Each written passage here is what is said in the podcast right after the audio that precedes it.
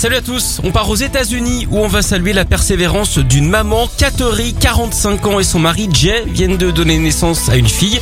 Jusque-là, rien de bien fou, sauf que c'est leur 15e enfant et que les 14 premiers étaient tous des garçons.